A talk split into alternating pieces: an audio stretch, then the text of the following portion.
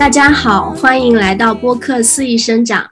我是最近还在写毕设，还在拖延症誓死斗争的 Free。现在是德国时间上午十点四十六分，坐标慕尼黑。大家好，我是最近已经回到了荷兰的主播四月，现在是早上十点四十六分，坐标荷兰。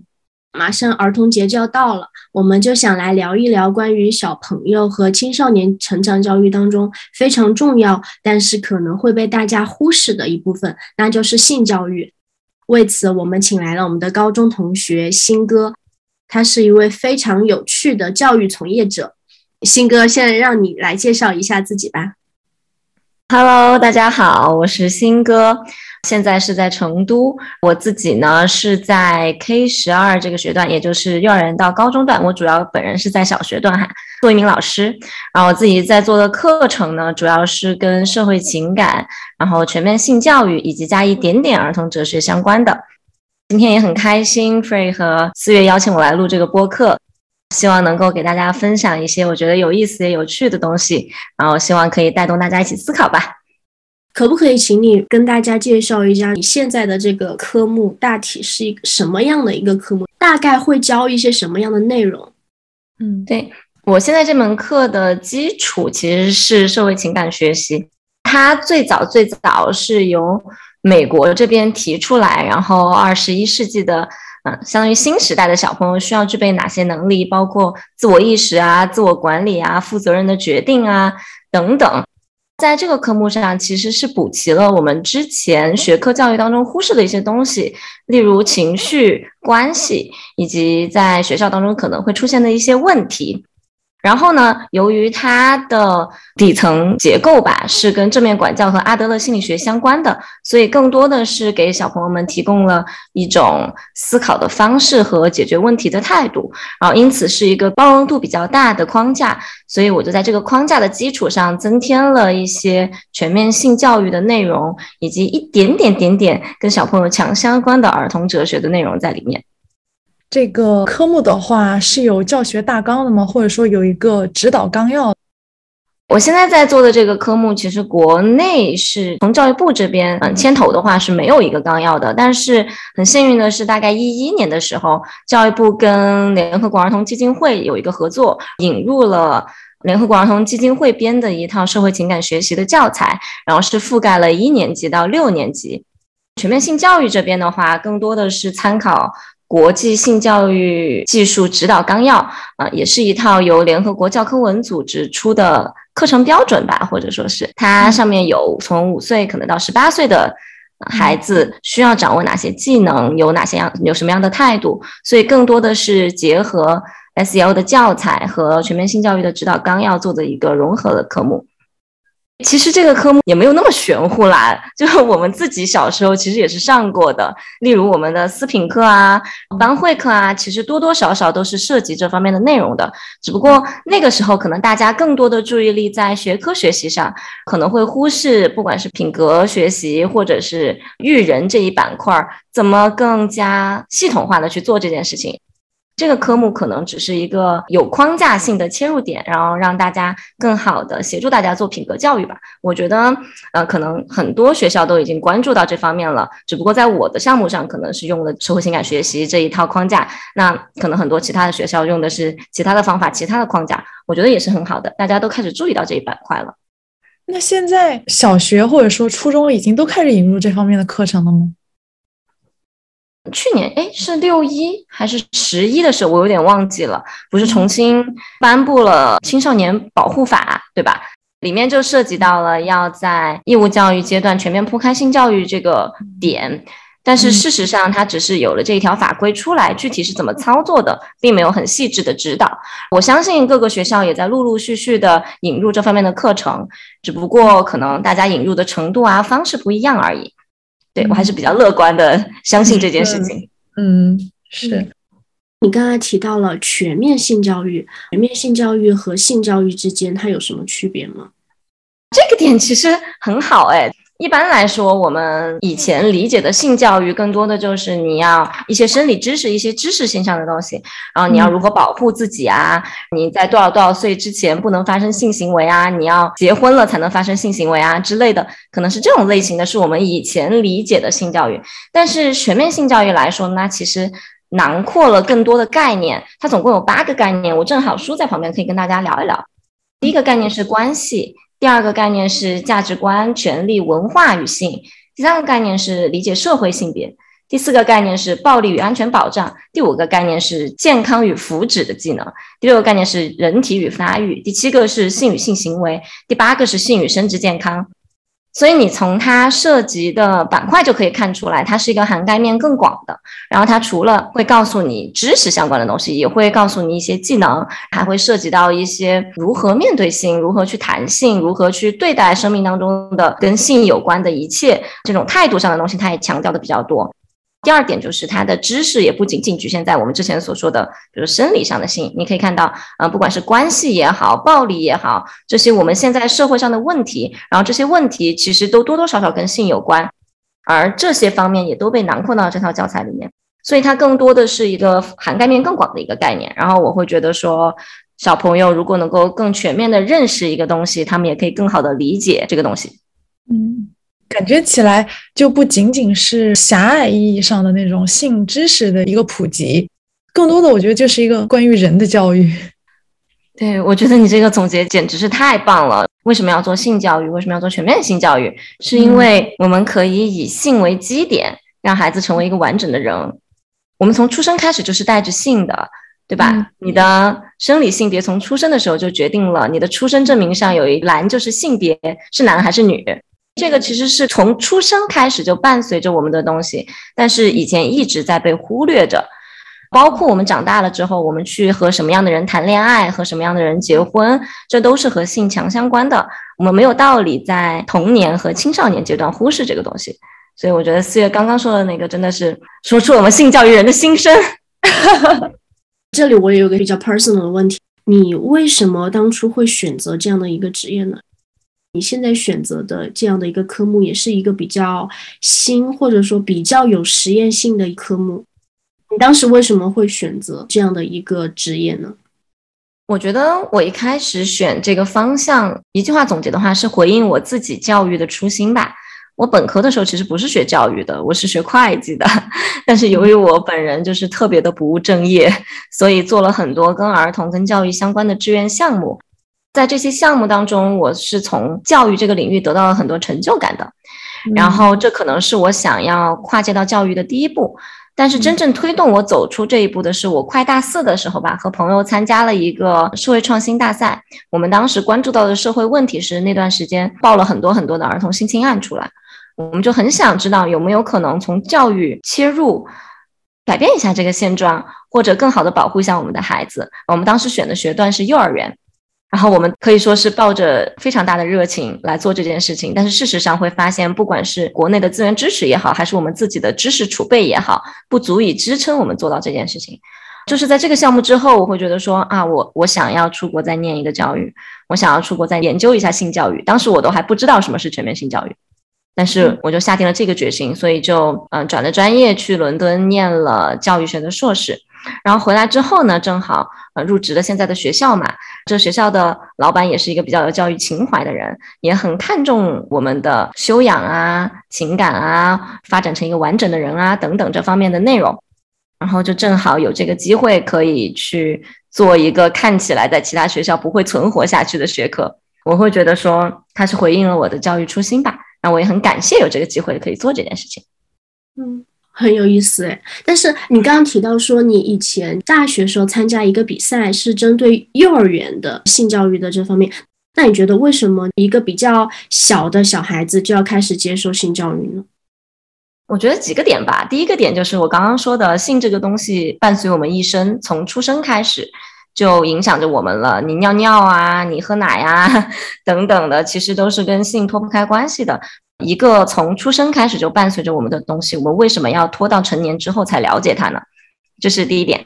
然后第二点来说是，哪怕我们不在幼儿园段或者小学段跟孩子聊这些整个社会的文化或者文化氛围吧，整个大环境下，孩子不可能不了解这些东西。如果我们不尽早的介入，用科学的和正确的态度教孩子去面对这些事情，我们就是把教育孩子的主动权交给了媒体，交给了互联网，交给了他的同辈。所以我觉得更多的是抢先占领阵地吧。就是在孩子真的面对困境之前，我们就已经有给到他一些预防，还可以更好的甄别在社会上出现的这些信息。我觉得这是更好的保护孩子的一种方法。然后第三点是很现实的一个问题，我现在是在三年级教小朋友嘛，我们就会发现有一些小朋友比较成熟的，在聊这些话题的时候，他已经有非常多的东西在他的脑子里面了，相当于你是要先把他有的东西给擦掉。再写上新的正确的，这其实是更难的。如果我们可以在他没有这些东西的时候就去跟他聊这些话题，他也会接受的比较愉快，我也会教的比较愉快。我非常赞同你刚才说的啊，很多家长是出于一些顾虑吧，或者老师就不对孩子提及关于性的知识，避免去谈论这个话题。但其实，因为我们现在生活在一个信息爆炸的时代，我觉得也是一个性化非常明显的时代。即使出台了很多相关政策。不让大家去谈论这个东西，我发现有一个很神奇的现象是，好像你越避免去谈论这个东西，越去逃避这个话题。当人们从某一个角落窥探到这方面的一丝一毫的时候，就会更加关注，更加激动。对，其实我觉得这个点也非常好。它不仅是在性教育这个方面，它在任何方面都是宜疏不宜堵的。就是我之前在哪里，《哈利波特》吗？看到如何让一篇文章让所有人都看到，就是禁止它。对，所有人都会疯狂私下传播。看过这些文章的人就会觉得自己啊有优越感，然后说：“哎，我知道你不知道。”然后这种优越感就会让他更多的去传播这些信息。如果这个不是正确的，或者我们想要知他知道的信息的话，就会越传越离谱，并且脱离我们的掌控。所以我觉得这是非常非常重要的一点。前两天跟我朋友在聊的时候，还聊到你小学的时候那些。知道性知识比较多的男孩子，永远都是男孩子当中的意见领袖，因为 就是有一个比较高的话语权嘛。对对对，他是那个被尊重的人，他是他是有比较多话语权的那个人，就是因为他知道别人不知道的东西，然后大家就会在下面神神秘秘的，我跟你聊，然后你又传出去，然后就会各种大变样。所以这就是为什么我们说早一点让大家都知道，其实这个就是祛魅。我们可能已经去掉了上帝的美，现在可能要去性的美。我想到一个例子，比如说一些视频呢，我们都懂了。基本上，我觉得现在大部分还是以男性视角去拍摄的吧。即使它被禁止了，但是大家都知道啊，大家还是有渠道，就是去看到这些视频。对，那一个小孩子他在没有经过正确的引导的时候，他看到的这些视频很多是充斥着暴力还有强迫的。那他会觉得，在这种关系里面出现暴力和强迫是正常的，即使这个女生她对我说了不，她一定是在欲拒还迎，她一定最终还是会享受到。我觉得这个是非常可怕的一点，就是他没有办法去甄别这些信息，然后同时呃会有自己错误的理解。对，说到这个，我想起来，其实，在我们做性教育的时候，如果是青少年段，比如说家长发现孩子在看黄片了。嗯，其实有一个方法是，你和他一起看，当然你们要先把关系修复好哈，然后你和他一起看，告诉他哪些是合理的，哪些是不合理的，哪些是夸张的想象，哪些事实上不是这个样子的。其实跟我们之前的原则是一样的，就是很坦诚、很坦荡的面对这些事情，才能够帮他更好的甄别这些东西，不然他永远都是啊，我好像懂了，但事实上没有。越是大家觉得禁忌的东西，就越要大大方方的去谈论。这样的话，你给小孩子才不是留有很多想象的那种带有色情、黄色意味的一些观念。是的，我想起来，我之前给孩子们上《生命的诞生》这一课，因为《生命的诞生》这一课，你无法避免的肯定会聊到精子和卵子的结合。嗯，孩子就会问：那精子和卵子怎么结合的呢？我就说：爸爸把阴茎放到妈妈的阴道里。然后精子和卵子就会在妈妈的输卵管里面结合，然后到子宫里面成为宝宝的雏形。然后我就非常冷静且冷漠的跟他讲了这个生理过程。其实小一点的孩子，他就会嗯，就直接跟着走了，他就知道了这个行为了。他其实不觉得这个行为有任何任何的不好啊，或者害羞啊之类的，那他就把它当成一个非常非常正常的生理行为就过了。还有小朋友问我啊，是不是跟昆虫交尾一样？嗯，我说对，就是一样的。对呀，这本来就是一个非常自然的一个生理现象，但是就是因为大家很禁忌、很羞耻的态度，才给小朋友留下或者青少年留下更多想象的空间。对，如果这个时候我跟他说我也不清楚的话，他会就是调动自己所有的主观能动性，搞清楚这到底是怎么一回事。孩子的好奇心是无穷无尽的。刚才新哥说的关于接受更好的性教育是能够更好的保护自己，比如说你可以告诉他，别人不可以随便触碰你的身体，不论是以什么样的理由。就如果事情发生了，那应该怎么办？因为有些危险和伤害是赤裸裸的、不加掩饰的，但是有一些是被好好包装了的。我觉得，如果缺乏性教育的小朋友或者说青少年的话，是很难去辨别的。我这里想举的一个例子是林奕涵的那个例子嘛，他是一个非常有名的台湾作家，高中的时候被老师性侵了嘛，因为这件事情饱受折磨，后来自杀了。然后他出版了一本根据自己故事改编的长篇小说，叫做《房思琪的初恋乐园》，推荐大家都去看一看这本书。这本书里面女主角房思琪就是被补习老师李国华诱奸。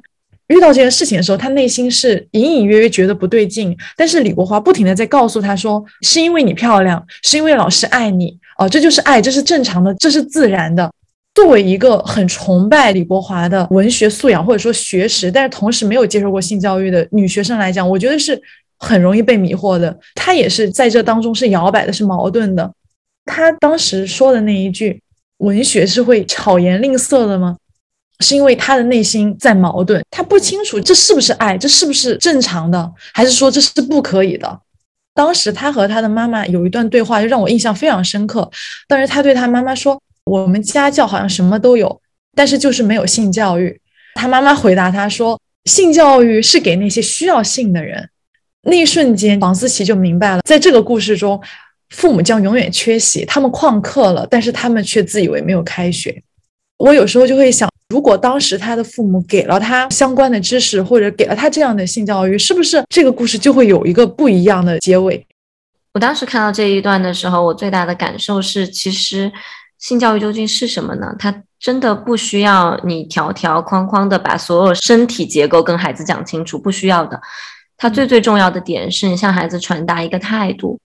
这个东西它当然是隐私，但是你跟妈妈是可以谈的，你跟你信任的老师是可以谈的。不管在这些看似嗯隐蔽或者不能谈的东西当中发生了什么事情，你都有可以求助的人，你都有一个安全的空间可以去聊这些话题。我觉得这个是不管什么方式，不管你聊什么，一定要传达给孩子的，这是性教育最最最最最核心的地方。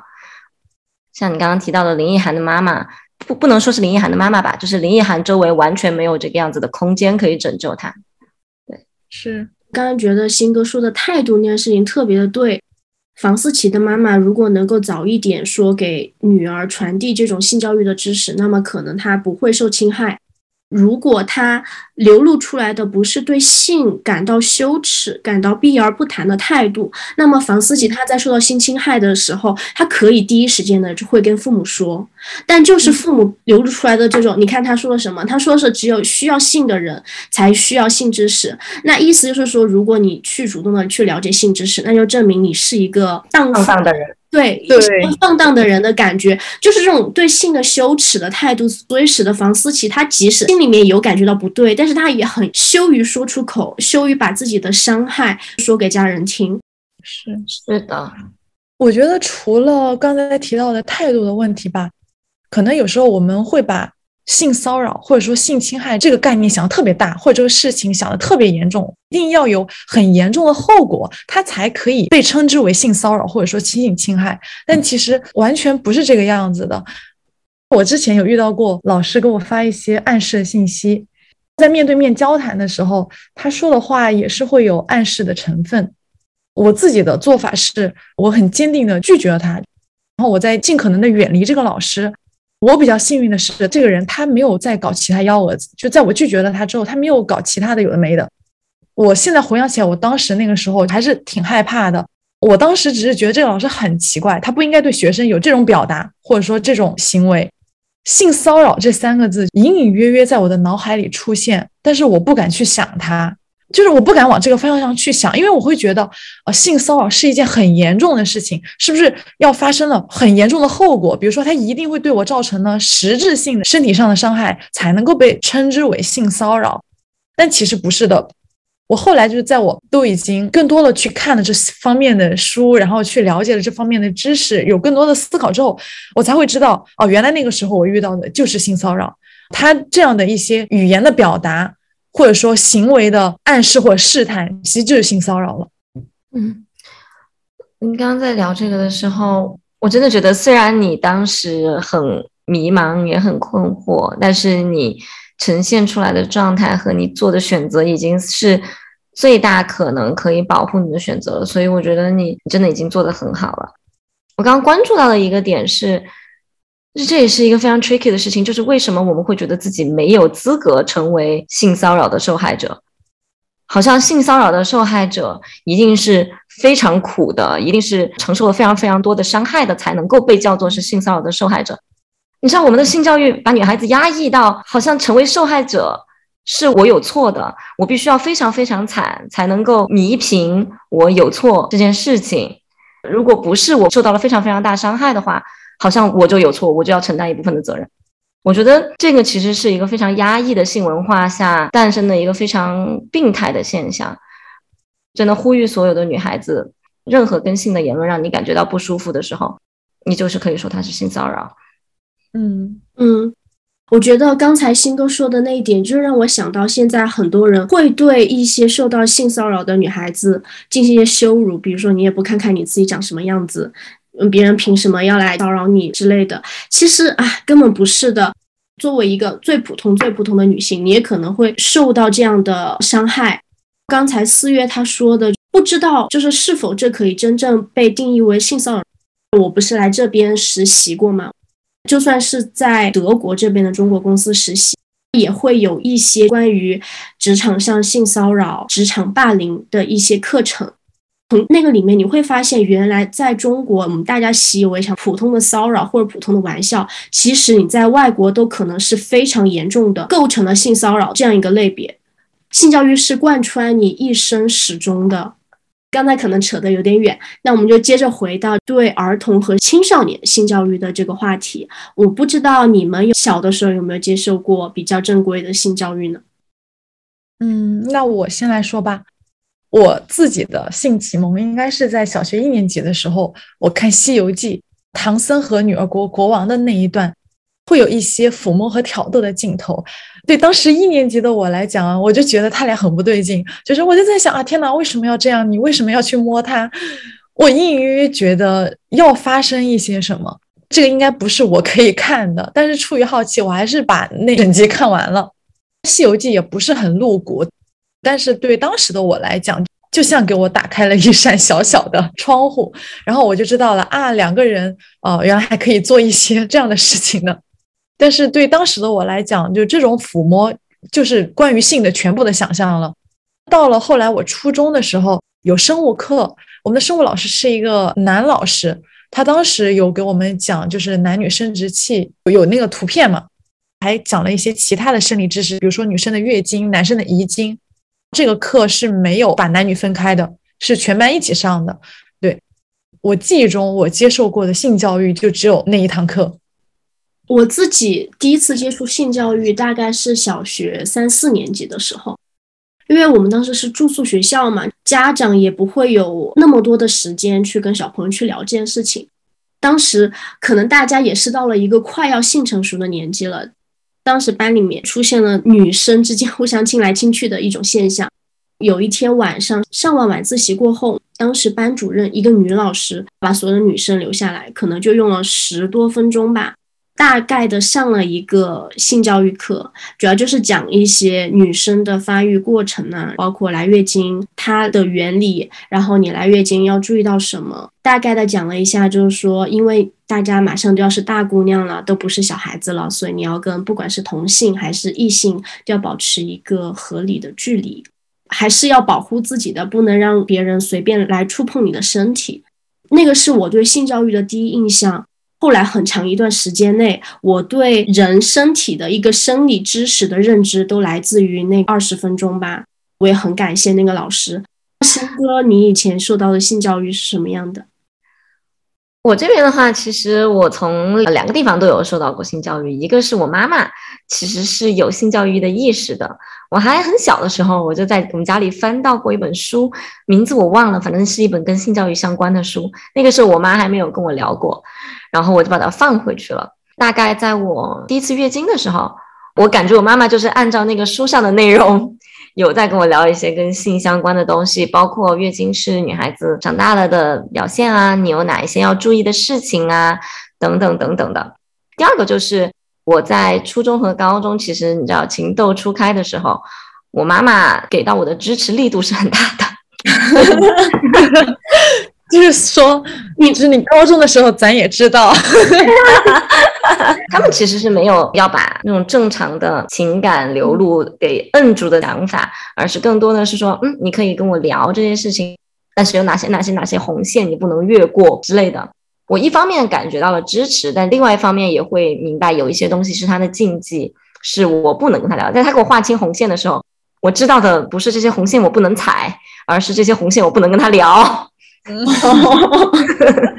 了，对，那其实这是还蛮蛮 tricky 的点，这是我从父母这边得到的性教育。另外一方面，我小学其实是有相关的课程的，具体内容我忘了，嗯，但是我们的男生和女生是没有分开的。我记得当时的老师说的是，不管是男孩子还是女孩子，身边都有其他的男孩子和女孩子，你都应该了解你身边的人是什么样子的。你才可以更好的跟他们相处。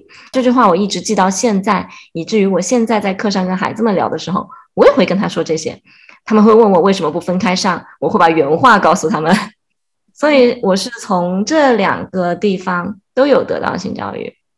刚刚我在听你们聊的时候，我觉得还蛮有意思的，就是其实我们都是或多或少的有接触到性教育的。但是在你们的表述当中，我听到了很多，比如说我隐隐约约觉得这是我不该看的。是我不可以看的。Free 那边是直接男孩子跟女孩子分开的，其实潜台词就是在说这些东西只应该女孩子知道，男孩子不知道。女孩子应该自爱等等，有更多的要求给到女孩子这边。这个就是我们可以看到，它是一个不完整或者说不全面的性教育。它提的更多的是是禁忌，是不可以，或者是规训。是女孩子要更加注意自己的行为，然后这种想法其实慢慢到未来会衍生成我们的强奸文化是怎么来？可能强奸文化的最底层就是女性应该规训好自己，而不应该男性负责任。这个东西又是怎么来的呢？可能是在很早很早以前，在古代的时候，男孩子是要负责出去打猎也好，就是养家嘛，养家糊口那边是男孩子在做，然后女孩子更多的是留在家里面养育自己的孩子啊，织点布啊什么的。那在那个时候。如果政府想要，可以这么说吗？就是如果可以可以，如果一个国家想要社会稳定，然后规训大家的行为的话，规训谁比较方便呢？女孩子。我们到现在为止，为什么会给女孩子更多的规则？会要求女孩子要乖、要温柔、要听话，不能穿得太暴露，不然就是你的错。其实是那个时候遗留下来的东西。但事实上，现在整个社会也已经改变了嘛，这社会也不是这样运转的了。在我们规训女孩子的同时，不能够再放任男孩子了，对，我们也规训男孩子，比如说阳刚之气，正好也说到阳刚之气。刚刚四月在说这是对男孩子这种规训，我非常的赞同。所以为什么我们现在要聊性别平等，要聊自由和开放，就是因为你在规训女孩子，把女孩子拴在家里的同时，也给男孩子身上增加了非常非常多的枷锁。就是为什么男孩子一定要是顶天立地的，一定要是侵略性的，一定要是有野心的？这其实跟女孩子要是温柔的、顾家的是相对的。而当你用一些固定的特质去拴住一群人的时候，另外一群人看似被解放了，其实也是被拴住的。嗯，那我们刚才说，你现在去教的这种全面性教育，它应该也会包括这种性别意识，就像我们刚才说的男性气质、女性气质，你们会怎么去跟小朋友讨论这件事情？说到这个，其实正好今年三八妇女节的时候，我带着小朋友们做了一个活动，叫做“看见女性的力量”。整个活动的切入点是让孩子们看见，不管是那些很有名的女性，还是就是我们身边的女性，她们身上有哪些力量。孩子们写了整整一个 A1 的纸，非常非常的多，不管是幽默、智慧、勇敢、不怕困难等等各种各样的优秀品质都写上去了。然后在这个先导的内容之后，我跟孩子们像采访一样聊嘛。跟他们聊了一些比较经典的话，比如说男孩子不能哭，女孩子要温柔之类的等等，问他们怎么看。但其实孩子们都可以给到我一些非常让人惊喜的答案，比如说人都是要哭的呀，你出生的时候不就是哭着出来的吗？类似于这种的话，你会发现三年级的小朋友其实还没有被社会框架下的所谓男孩子要什么怎么样，女孩子要怎么样所那么那么那么重的规训吧。最后一步，我会让所有的小朋友，不管是男孩子还是女孩子，在我们后面写好的那个 A 一的白纸上选三个他未来想要拥有的品质，然后他们就会发现，我们在女性身上看到的力量，其实是全人类都拥有的力量和全人类都想要拥有的力量。不管是男孩子还是女孩子，或者你是任何人，你都可以拥有这些力量。我们不会把某一个力量说是男性专属的，或是女性专属的，或者是谁专属的，而是所有人都可以有这样的力量。你可以成为任何你想成为的人。这个可能就是我现在会跟三四年级的小朋友聊性别气质的一个方式吧。因为如果你跟他聊一些，比如说性别霸权啊，他们其实也不懂。对，更多的会是一种浸润的方式去跟他们聊这个东西。还有一个点是我可能在日常的生活当中。会尽量的避免用，比如说男孩子要怎么样，女孩子要怎么样这种话去跟孩子聊，就是为了尽可能避免他们形成这种刻板印象嘛。我有一个原则，也可以分享给大家，就是如果你在说一句话或者做一件事情，仅仅是因为是这个性别的话，那我就觉得可以再想一下这件事情到底要不要做，或者有没有必要做这个分类。比如说之前在课上有一个男孩子和女孩子争东西。但是那个女孩子好像当时是好心，然后那个男生就很暴怒嘛，就很暴躁的就骂了或者是抢了那个女孩子的东西，女孩子就哭了。我当时站在他们面前，我差点脱口而出说：“你一个男孩子家家为什么要欺负女孩子？”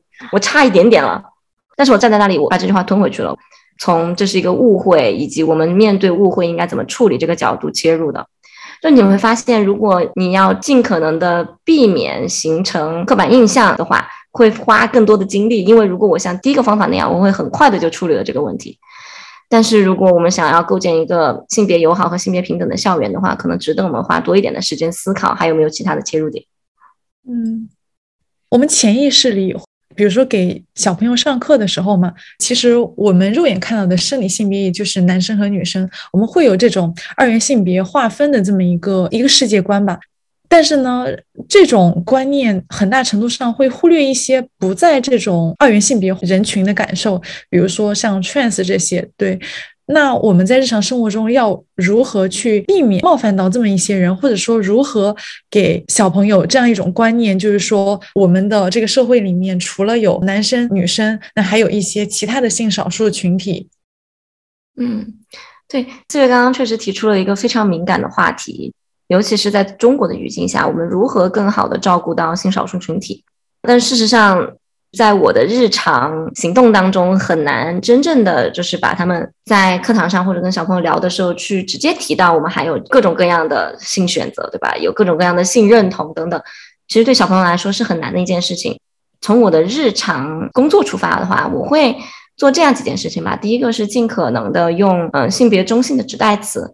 就是我跟孩子们打招呼的时候，我会说 “Hello everyone”，或者直接 “Hello” 他们的名字，而不会说啊 “Hello boys and girls” 之类的。我可能会避免这种表达。然后第二个可能是我在分组的时候，包括这个其实也影响了我们整个项目组的分组。我还还蛮开心的，就是 在我们编学号或者排队的时候，我会刻意把男孩子跟女孩子混在一起。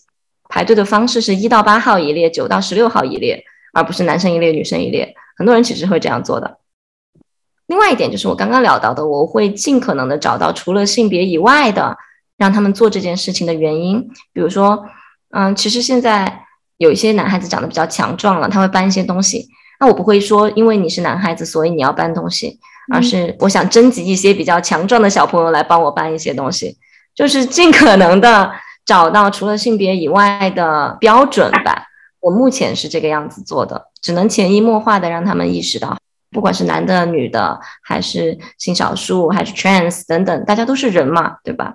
我这里有个问题，因为我昨天晚上收集资料的时候，发现有一版北师大版的性教育的教材是很受争议的，一部分人就觉得这个教材真的特别特别好。另外一部分人就会觉得说，这教材里面可能教了太多的敏感话题，比如说我们刚才说的性少数。这本教材后来被举报了，然后现在是已经下架的状态了。昨天晚上我专门下了六年级的，记不得是上册还是下册了。他有明确的提出来说，我们要尊重性少数群体，尊重不同的性取向，包括男同性恋、女同性恋这种。对于这种很敏感的话题，我不知道新哥这里是怎么看的。因为有些小朋友他们性成熟，他们可能模模糊糊的有意识到这方面嘛。如果你们遇到这种情况的话，你们会去怎么处理这件事情？嗯啊，我先聊一聊为什么他在六年级的教材里面会出现性少数这一趴吧。其实，因为《珍爱生命》这套书，我自己是有研读过的，我自己是喜欢的。它为什么会出现这一趴呢？是因为在我之前提到的《国际性教育技术指导纲要》的课纲里面，九到十二岁的小朋友是应该意识到这个世界上有各种各样的人，并且。尊重和包容他们的，但是由于这个纲要的编写背景其实是在联合国的背景下，欧美国家主导的比较多，显然他们的性教育比我们往前了不止一点半点。就拿英国来说，在全面性教育出现之前，他们就已经有呃性与关系的教育，只是没有那么那么全面，所以它更多的是在以前有的东西上面前进了一小步。但是如果在国内直接在教材里涉及这样的内容的话，确实是非常非常的敏感的。家长啊，也可能会直接从禁欲型的教育跳到全面性教育来说，他们接受起来也会比较难。所以这个就是为什么它会出现这个东西，以及在国内为什么会引起这么大的震动的原因。我觉得我在面对性少数这一趴的时候，因为我还没有上到那里哈，那我构想的话，我可能。会同样用比较性别包容的语言贯穿我的课程吗？这是当然的。在提到这趴的时候，我不一定会在课堂上面专门去说哦，有这样这样这样这样这样这样的人。更多的是我会在整个课堂的过程当中，包括跟小朋友相处的过程当中，像我之前说的，构建出一个更加安全和更加开放的环境，让他们觉得不管是什么样的东西，他们可以来找我。我觉得这个就是对我来说最最最核心的一个任务，就是我永远无法囊括他们遇到的所有情况，但是我唯一能够保证的是，在我这里，他们永远是一个安全和包容以及开放的环境，可以去聊这些话题。我印象很深，就是我在聊完《人的诞生》这一课之后，我就跟着孩子们去吃饭嘛，他们就在那里笑嘻的，悄咪咪的在那里聊天，就在那里说，之前的老师可能一提到性就会发火。这是绝对不能聊的话题，但是今天就是在课上聊了这些内容嘛。我会说，对啊，我觉得我说这些话题，你们永远都可以跟我聊，你们任何困扰或者是危机或者是心动也好，都可以跟我聊。我显然是不会发火的。我觉得构建起来了这个关系，对孩子来说就是最最最健康的性教育。这样来推一推的话，性少数这个内容究竟在不在教材里面出现，我们可以在意，因为我肯定没有办法给到一个很明确的答案。那我觉得从实操的角度来说，这样的一个环境比教材上的任何内容可能都更加重要。那如果小朋友来问我的话，他们问什么我就会实打实的说什么。因为我毕业论文其实用的是库尔理论。如果要聊性少数的话，我真的我可以。对，可能刚才你提到的这种非常良性的、友好的沟通环境，我觉得不只是存在于学生和老师当中。家长和孩子之间的这样一种环境的构建也非常的重要，因为很多家长会觉得把小孩扔进学校里，那么教育就是学校的事情呢，就是老师的事情了，他可能更多的就是给小孩子提供物质支持。是的，是的，这就是为什么现在家庭教育越来越火爆。嗯，我就问一个很简单的问题吧，嗯，你不该看《西游记》里面的亲密的行为，这种想法是从哪里来的？可能在更小的时候出现类似的情景，爸爸妈妈会指使你去做一些事情。嗯，小朋友是感知力最强的，他是全感官张开在感受我们给他的一切的，所以家长的任何行为和态度在小朋友这边都会被很敏锐的捕捉到。他不知道，但是这个会影响他。这就是为什么，其实我现在每一次上完课之后，我都会跟家长同步，我最近在聊什么。如果你们有什么问题。可以随时来找我。我为什么要聊这个？我会跟家长同步这些东西。你说语文、数学学科类的知识还好，因为它是一个纵深的、向下深挖的知识性的东西。但是像这种横向铺开的品格类的东西，没有办法在没有家长辅助的情况下达到我们想要的效果。嗯所以下学期可能我会连家长一起教育吧。嗯，我突然想到一点啊，就是呃，性教育也是非常重要的课程嘛。这个共识其实现在很多人是有的，但是呢，同样是作为教育的一门课程，大部分人不会去质疑数学课上、语文课上，你的数学、语文老师是否给六年级的孩子上了初一的知识，但是他们很有可能会去质疑做性教育的老师，你是否讲的过多，性教育的知识是否讲的过早。嗯，你会遇到这样的问题吗？会的，就是我在上完第一堂课的时候，就有家长把我发到群里的东西又引用到了我们的私聊里面，问这个会不会太早了？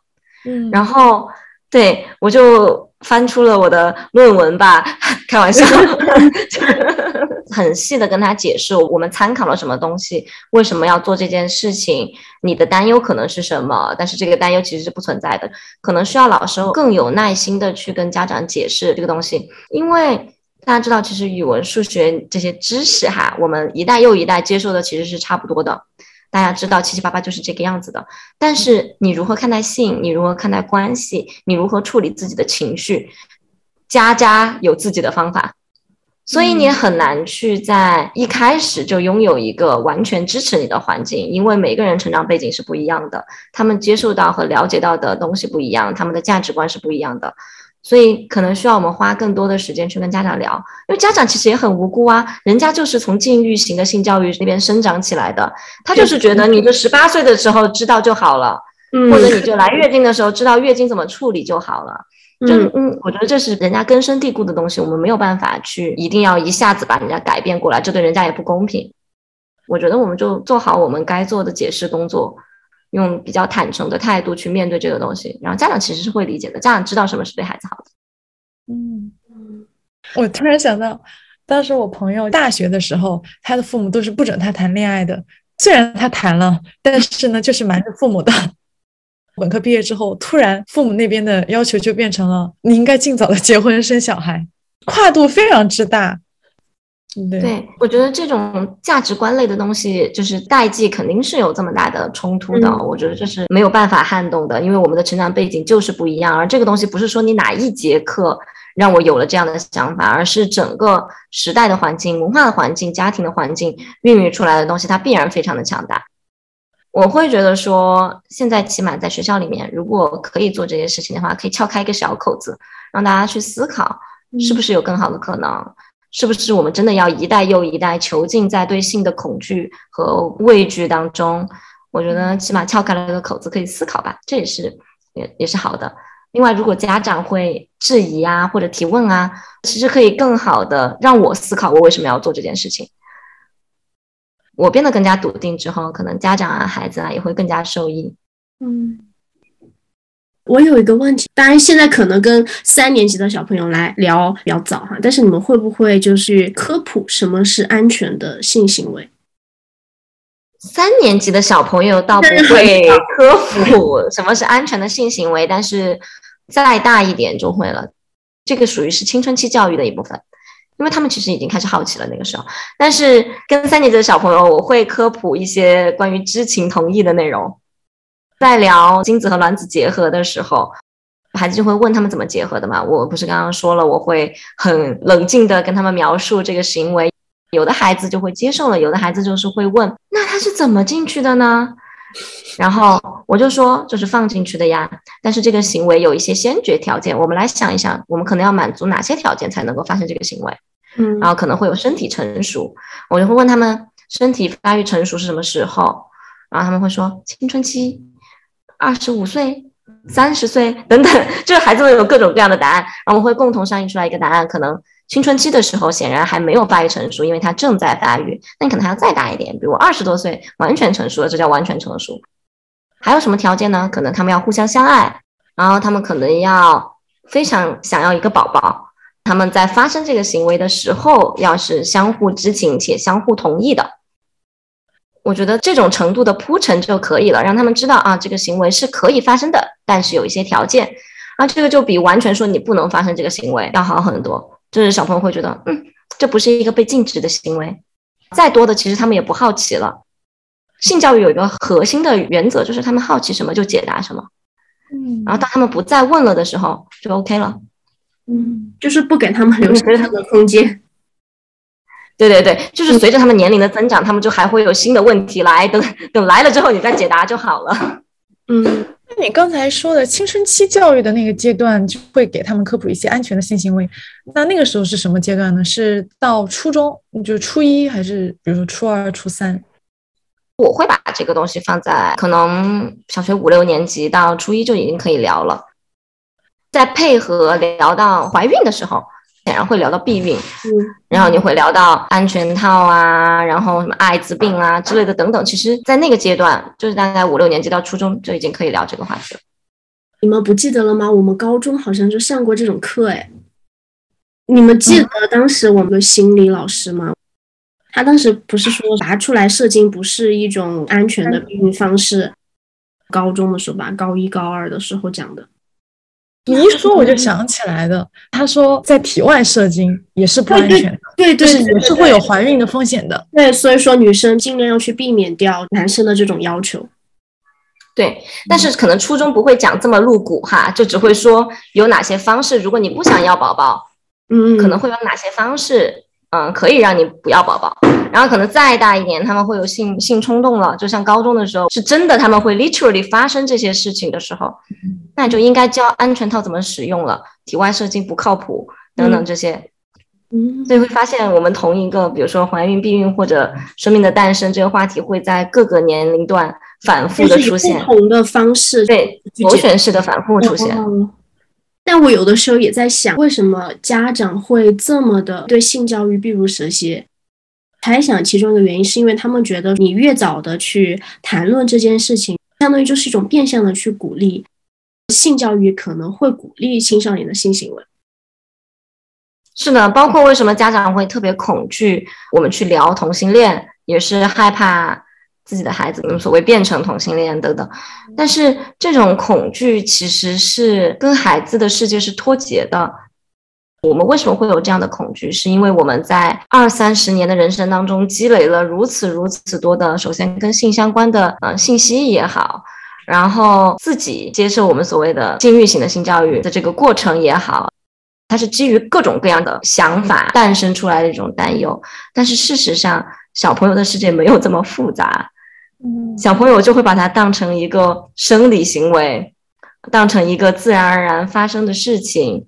比如说我刚刚聊到的，我的课上会跟他们罗列一些条件，就这些条件，如果我们不跟小朋友聊的话，他永远也不会知道什么时候该发生这个事情。所以其实全面性教育反而是从正面和反面都给了孩子保护自己的方法，而不是他只有一个不行，但是具体怎么不行，什么时候行，我都不告诉你，你自己去探索吧。那小朋友，嗯。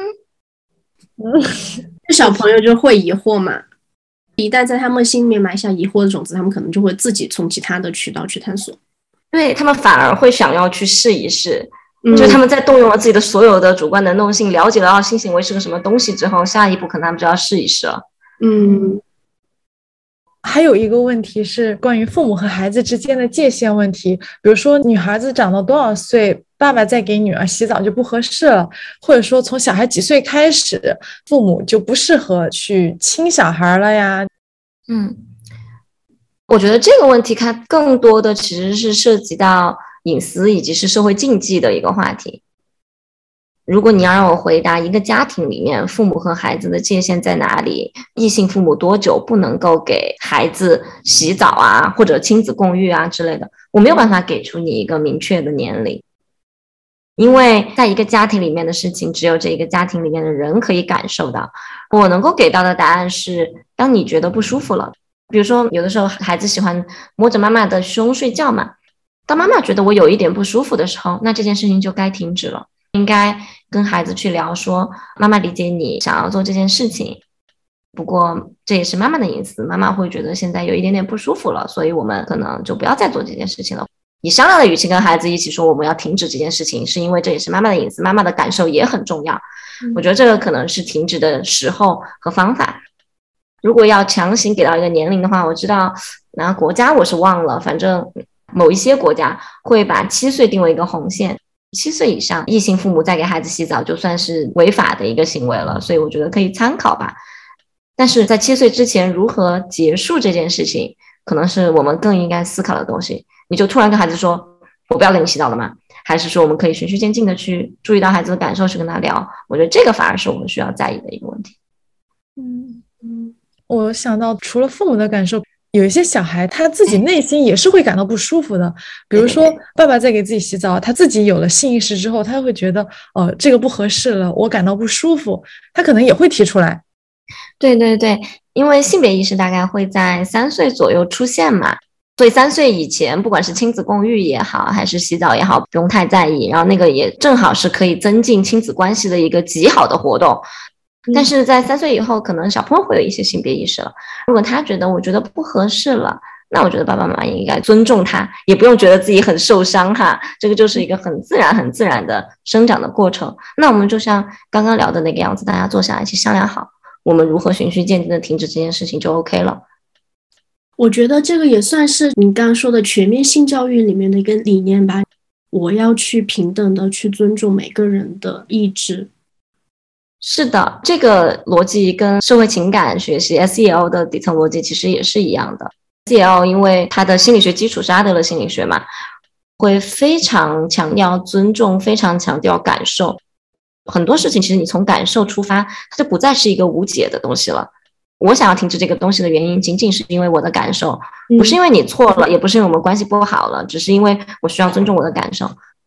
对，我觉得这也是一个很好的方法吧。就是不管是亲子关系也好，还是我们自己跟任何人相处也好，它都是一个非常非常实用的小技巧。嗯嗯。